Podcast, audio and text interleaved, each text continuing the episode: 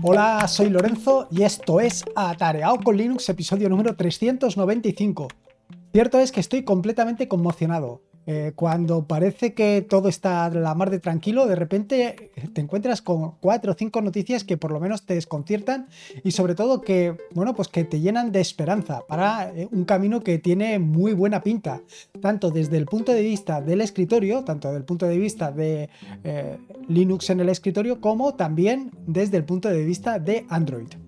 Yo desde hace mucho tiempo soy un defensor a ultranza de Android. Creo que ha sido un movimiento muy interesante y que yo creo que aunque empezó por detrás de otros em, sistemas, de otros sistemas operativos móviles, lo cierto es que le ha pasado por la derecha y con mucha ventaja.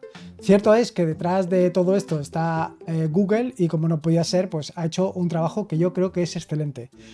Cierto es que también nos encontramos en un movimiento en el que actualmente pues, hay determinados problemas como pueden ser pues, el retraso que hay con los eh, kernels de Linux, que en el caso de Android va muy por detrás, y otro tipo de aspectos que cada uno lleva pues, un camino pues, un tanto extraño. Por lo menos eso es lo que yo veo. Pero bueno, son cosas que poco a poco van convergiendo, cada vez eh, se va aproximando más el kernel de Linux de Android al kernel eh, de Linux en general y yo creo que esto pues eh, poco a poco veremos que tiene su sentido. Y no solamente esto, sino que bueno pues hay una serie de empresas que poco a poco están intentando apostar cada vez más por la parte de la movilidad. Entre ellas, por ejemplo, una de estas es precisamente Mozilla, que es una de las noticias o de, los, de las cosas que te quiero contar en este nuevo episodio del podcast. Porque sí, de nuevo te traigo cuatro o cinco noticias, la más interesantes, o por lo menos cuatro o cinco noticias que a mí me han llamado mucho la atención. Y por eso quería comentarlas contigo para que, bueno, para que supieras exactamente eh, lo que te puedes encontrar. La primera de ellas, por supuesto, de la Fundación Mozilla, es un nuevo complemento que han sacado para eh, Firefox, un nuevo complemento la más de interesante que es Firefox Translations. Es decir, eh, es un complemento que lo que te permite es traducirte páginas que visites, traducírtelas, por ejemplo, si están en inglés, traducírtelas al castellano, al español o traducírtelas a distintos idiomas. Actualmente no están en todos los idiomas, no está disponible para todos los idiomas, pero por lo menos en lo que a nosotros nos compete, que es traducir de inglés a español o de español a inglés, por lo menos que son los mayoritarios, pues ya lo tenemos bastante apañado. Dicho esto, esto está muy interesante porque eh, una de las características que tiene precisamente este complemento es que no se, no se apoya en ningún complemento de la nube, sino que todo lo hace en el lado del cliente. Es decir, que todo lo que traduzcas se quedará directamente en tu navegador, no saldrá a internet, no saldrá a ningún servicio de la nube, con lo cual esas traducciones que estás realizando, pues no las vas a compartir con absolutamente nada. No como sucede con otros servicios, ya sea el que comenté hace algunas semanas de DeepL o bien pues el clásico de Google. Bueno, es una opción y una opción muy interesante. Desde mi punto de vista, ¿cuál es el inconveniente? Pues el inconveniente básicamente mm, radica en que la calidad de las traducciones pues distan bastante de las traducciones que puede hacerte mm, Google y por supuesto DeepL. Pero bueno, es una alternativa, una alternativa a tener en cuenta. En mi caso, en mi caso particular, yo prácticamente no utilizo ni Google Translate, ni, ni, DeepL, ni ningún otro servicio. Prefiero eh, arriesgarme a hacer yo la traducción y que la traducción esté más o menos bien. Y prefiero hacerlo así porque en muchas ocasiones, pues hay muchas palabras que ya ni siquiera traduzco, sino que directamente las cojo literalmente, y otras que al traducirlas, pues más bien se malinterpretan. Con lo cual, bueno, eh, es mi decisión. Y al final, eh, mucha de la literatura con la que te enfrentas es literatura que está directamente en inglés. Con lo cual es interesante, pues, tener el conocimiento de la fuente. Pero si no es así, si necesitas ya sea Google Translate o DeepL, pues esta, eh, Firefox Translation, es una opción que tienes que tener en cuenta. Básicamente por lo que te acabo de decir, porque no necesitas de servicios en la nube, sino que directamente lo vas a traducir en el lado del cliente y esto está muy bien. Firefox Translation es un servicio que ha sido desarrollado por el Bergamot Project Consortium, en coordinación con la Universidad de Edimburgo, la Universidad Charles en Praga, la Universidad Sheffield, la Universidad de Tartu y directamente, por supuesto, Mozilla. Y además ha recibido fondos europeos del European Union Horizon 2020. Vamos, que como ves es un proyecto que, pues, que está apoyado y avalado por distintas universidades y apoyado por, por los fondos europeos, con lo cual es algo realmente interesante. Yo por lo menos te recomendaría que lo instalaras en Firefox, que lo probaras y vieras a ver un poco cómo se, cómo te diría, cómo se desempeña o cómo se desarrolla y si realmente se adapta a tus eh, requisitos. Desde mi punto de vista y con lo que lo he utilizado, sí que te tengo que decir que eh, no esperes una traducción tan buena como la vas a encontrar con DeepL o como, o como la puedes encontrar con Google. Pero, a ver, si no le das la oportunidad, difícil, difícil, difícil lo vas a tener. La siguiente de las noticias que quería comentar contigo es K9 Mail, que se une a la familia de Thunderbird.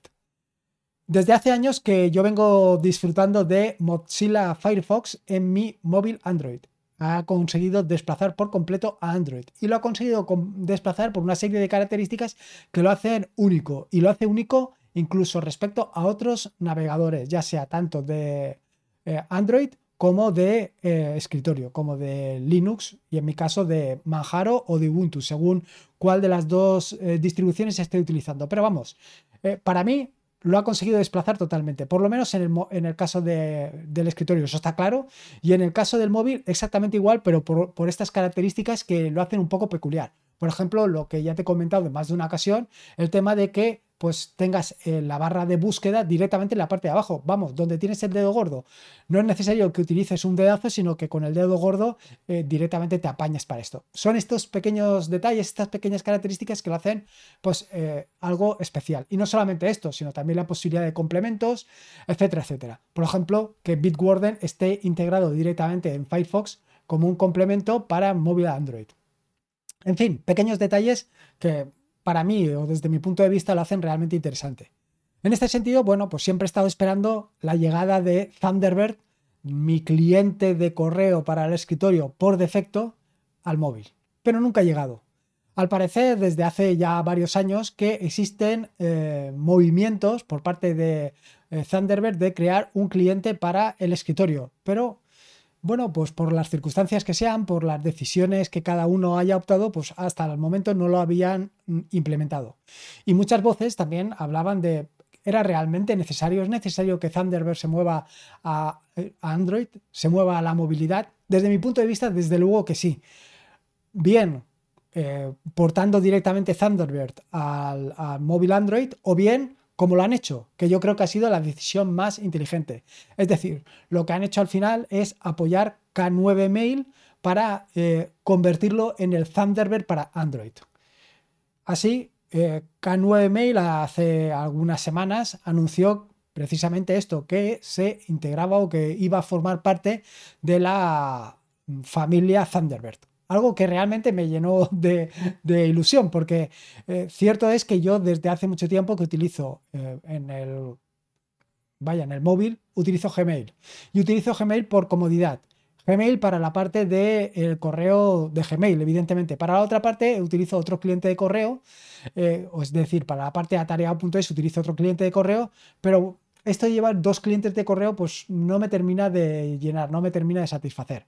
La posibilidad de tener un único cliente de correo pues es algo que me gusta. Y no solamente esto, eh, en el problema que me encuentro actualmente en el escritorio es que no utilizo ningún cliente de correo electrónico porque, pues porque no se sincroniza con... Em, los clientes de correo que utilizo habitualmente. Y esto para mí es un auténtico problema. Esto es un auténtico problema porque pues al final, si lo que quieres es algo eh, funcional, pues necesita que esté sincronizado. Bueno, pues esto es algo que al parecer van a conseguir resolver eh, con la unión de Firefox, bueno, de Firefox, en este caso de Thunderbird con K9 Mail. Lo que están buscando es precisamente eso, la sincronización entre el eh, cliente de escritorio y el cliente móvil. Si esto lo hacen así, si esto lo hacen de esta manera, no necesitarás eh, pasar por clientes de terceros, sino que directamente a través del sistema de sincronización que ya tiene Mozilla Firefox, que es lo que te permite sincronizar pues tanto las pestañas como tu historial, etcétera, etcétera, entre los distintos clientes de, de, navegadores, pues esto mismo lo van a trasladar a la parte de cliente de correo electrónico y será fantástico. Precisamente por esto, porque a lo mejor prescindes por completo de tener que utilizar soluciones de tercero. De esta manera te lo tendrías todo solucionado. A mí me gusta, me gusta tanto la idea como la posibilidad. Cierto es que actualmente no estoy utilizando Mozilla, eh, que no estoy utilizando Thunderbird en el escritorio y que tampoco estoy utilizando K9 Mail.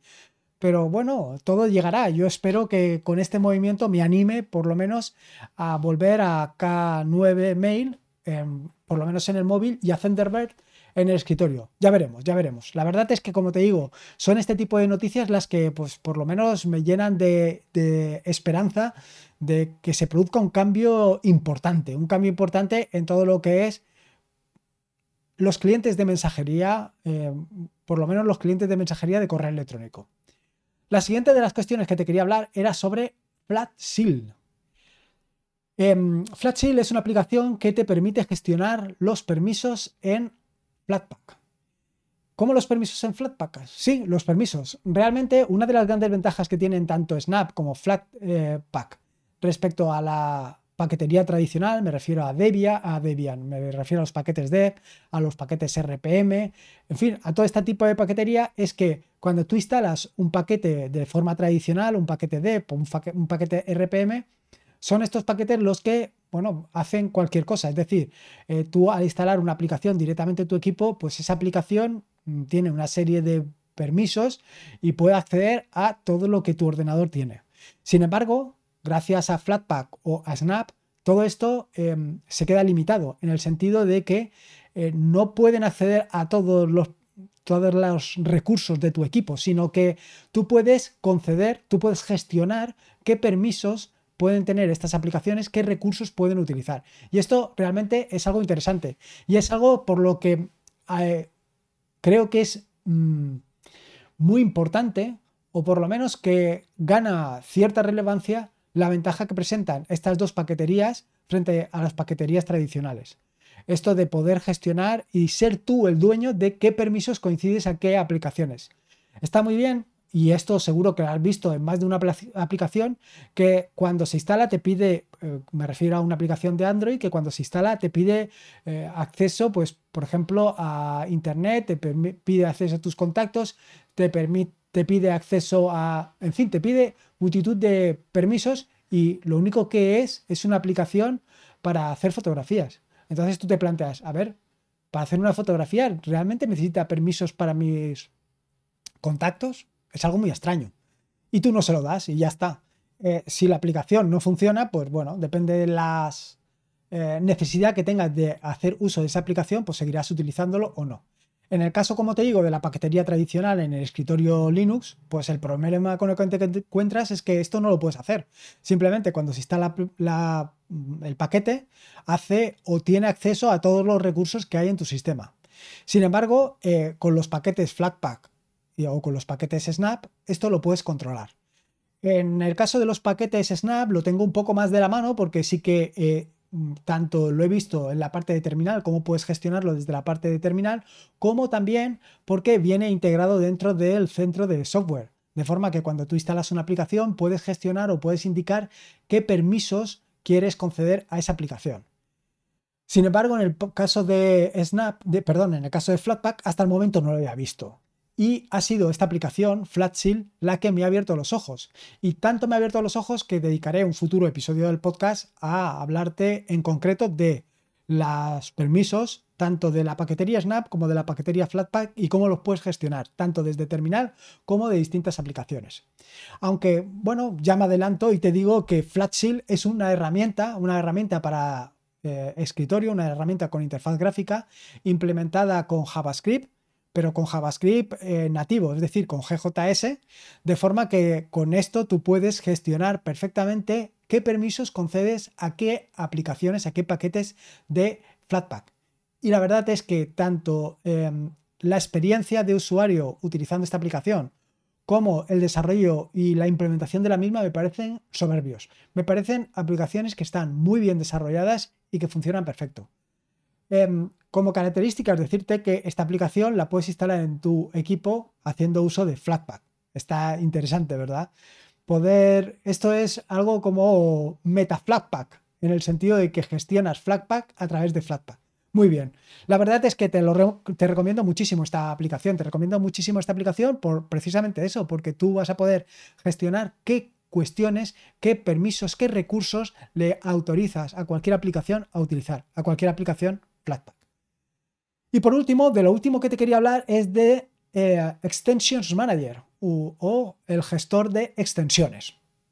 Como bien sabes, en estas últimas semanas llevo un ritmo frenético actualizando y eh, poniendo al día, y no solamente poniendo al día, sino eh, implementando nuevas extensiones para Nomesel.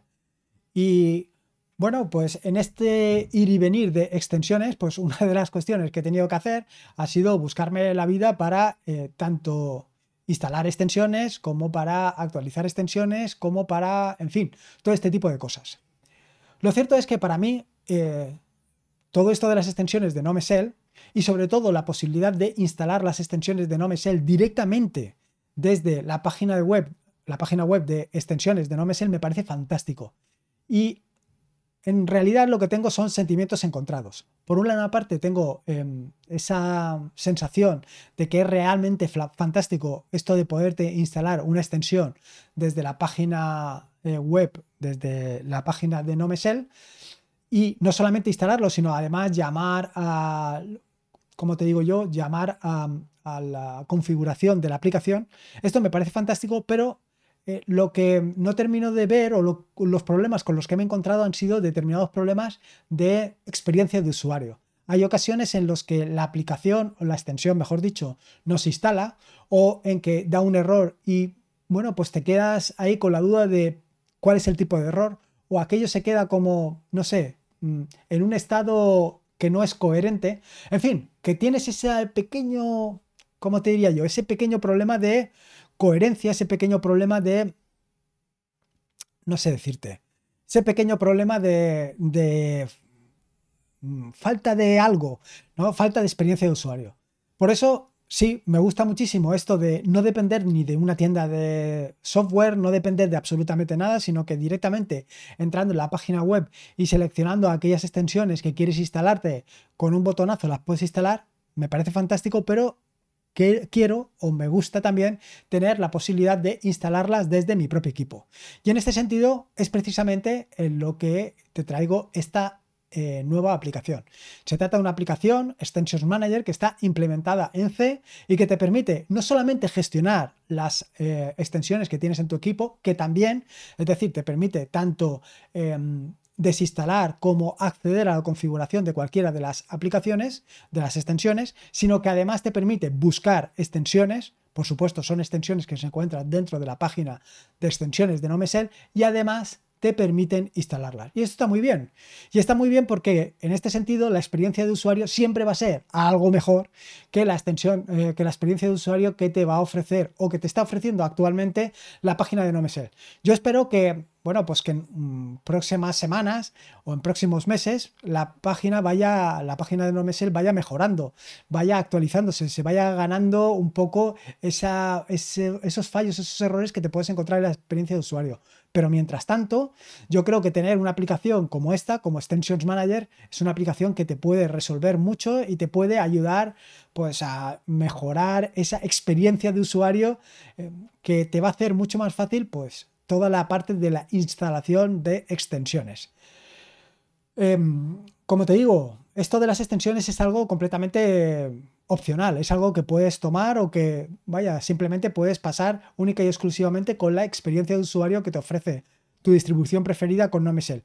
Pero a mí me gusta y me gusta particularmente porque te permite, pues bueno, te permite tener ese control, te permite personalizar esa sensación, esa experiencia de usuario que tienes con Nome hasta límites sospechados. Simplemente tienes que elegir aquellas cuestiones, aquellas extensiones que mejor se adaptan a tu flujo de trabajo y ya lo tienes. Así que nada, ahí tienes eh, esta herramienta, Extensions Manager. Como te digo, son cuatro cositas bastante interesantes las que te he traído en este podcast de hoy.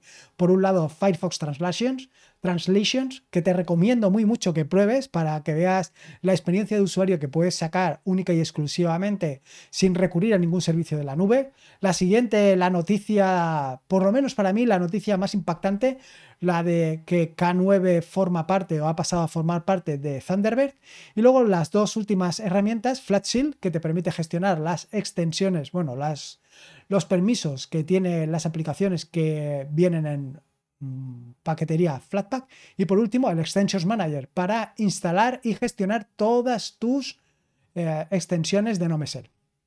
Y poco más, espero que te haya gustado este nuevo episodio del podcast y sobre todo que le saques partido a este ramillete de opciones que te ofrezco. Recordarte que este es un podcast de la red de podcast de sospechosos habituales donde puedes encontrar fantásticos y maravillosos podcasts.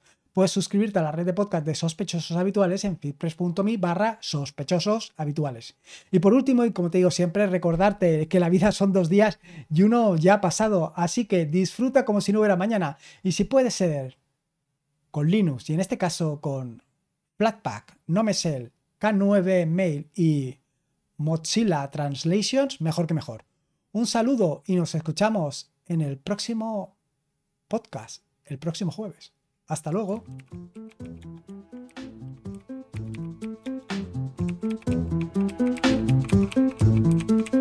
Adiós.